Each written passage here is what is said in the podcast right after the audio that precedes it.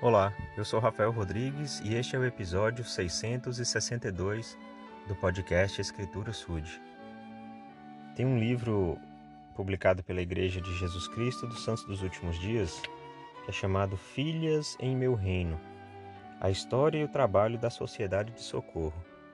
A Sociedade de Socorro é o grupo de mulheres da igreja e é uma das organizações para mulheres mais antigas do mundo talvez seja até a mais antiga, não sei dizer com toda certeza, mas ela foi organizada em 1842 e existe desde então, realizando um trabalho maravilhoso ao redor do mundo, feito pelas mulheres da igreja.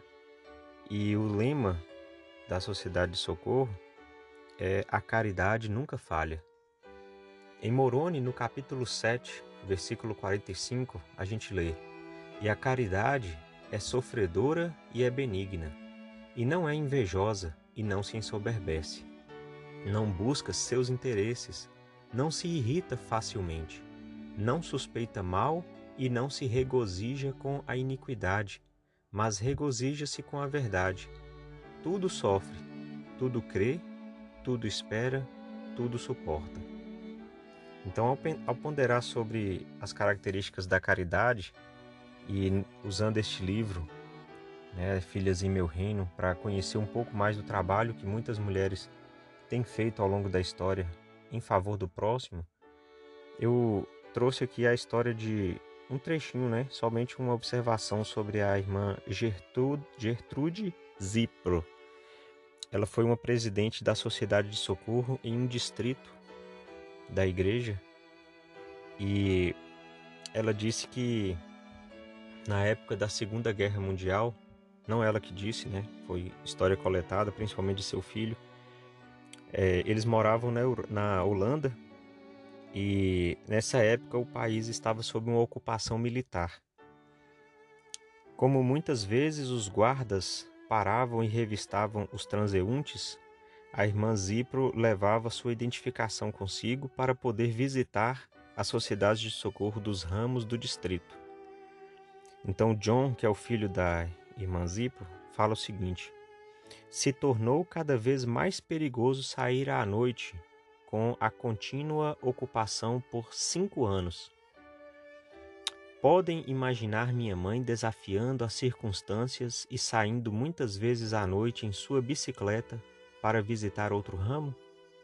Não importava como ela se sentia ou quais eram as circunstâncias, ela sempre ia cuidar de sua obrigação. Que grande mulher e líder ela era! Não há nenhuma dúvida em minha mente agora que ela foi escolhida a dedo pelo Senhor para ser a presidente da Sociedade de Socorro naquela época. Ela devia ter total confiança no Senhor para ir vez após vez naquelas condições, não sabendo que problemas iria encontrar. Que exemplo, hein? Que grande dedicação dessa irmã que, mesmo em meio uma ocupação militar durante a Segunda Guerra Mundial, ela ainda assim pegava sua bicicleta, mesmo à noite saía para visitar e ajudar outras pessoas. Então, quando a Escritura diz que a caridade não é invejosa, a gente percebe numa atitude como essa. Ela podia muito bem dar uma desculpa e dizer: Nossa, está muito difícil, porque os militares nas ruas param a gente para revistar, é, é, é, um perigo ser é, agredido ou até mesmo morta por condições da guerra. Mas essa irmã, ela tudo sofria, tudo cria, tudo esperava e tudo suportava.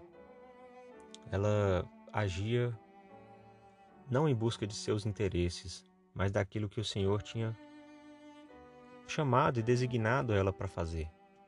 Então, nós podemos rever muitas coisas de nosso comportamento, de nossas responsabilidades diante daqueles que o Senhor nos pede para cuidar, que são os mais pobres, que são os carentes, que são aqueles que estão sofrendo por qualquer motivo, e que nós possamos fazer o nosso melhor o melhor daquela irmã era esse: era de sair mesmo em meio à guerra e visitar e poder ajudar. cada um sabe o seu melhor a fazer.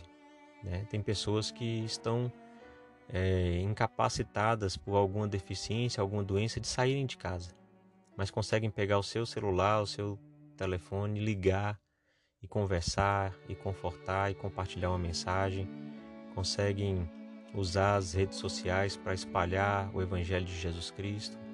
Enfim, não se limitam à sua limitação. Fazem tudo o que podem porque isso é caridade, isso é amor. E como Deus é amor, nós podemos ser sempre melhores a cada dia nesse, nesse atributo, nesse princípio. Em nome de Jesus Cristo. Amém.